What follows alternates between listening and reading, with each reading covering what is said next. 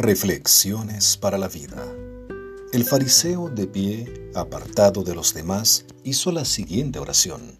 Te agradezco Dios que no soy un pecador como todos los demás, pues no engaño, no peco y no cometo adulterio. Para nada soy como ese cobrador de impuestos. Ayuno dos veces a la semana y te doy el diezmo de mis ingresos.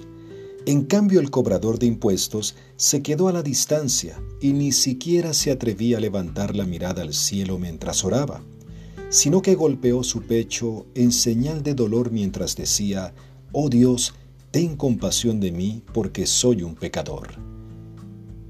Lucas 18, 11 al 13.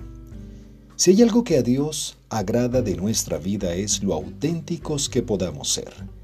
Vivimos en un mundo donde el hombre vive constantemente disfrazado de lo que no es. Por otra parte, el profeta Isaías enseñó en su libro que nuestras justicias son como trapos de inmundicia.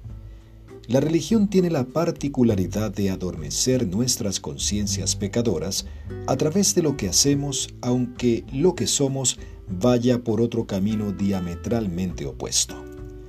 La cita de hoy habla de dos hombres con características diferentes y con enfoques espirituales distintos. Los fariseos eran los conocedores de la ley y defensores de su cumplimiento.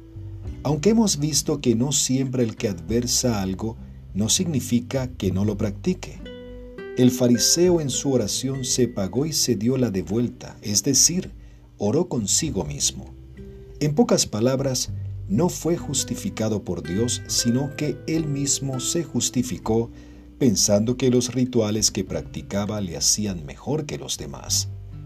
Muchos judíos, por ser el pueblo escogido de Dios, pensaban que eran más que los gentiles, y la única diferencia era que el Eterno había seleccionado a un hombre llamado Abraham que no tenía devoción religiosa, y lo hizo para que por medio de su hijo Isaac se llevara a cabo la promesa de una nación a través de la cual nacería el Redentor de la humanidad. Por otra parte, el publicano representaba la trampa y el ventajismo, ya que eran judíos que les cobraban impuestos a sus connacionales para llevárselos al reino invasor de Roma, y por supuesto, por ello recibían buenas ganancias que les permitían vivir bien.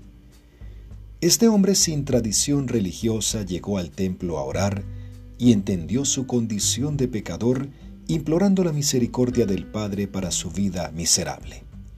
Evidentemente Dios lo perdonó y restauró, algo muy diferente al fariseo que hizo alarde de su vida religiosa descuidando su corazón.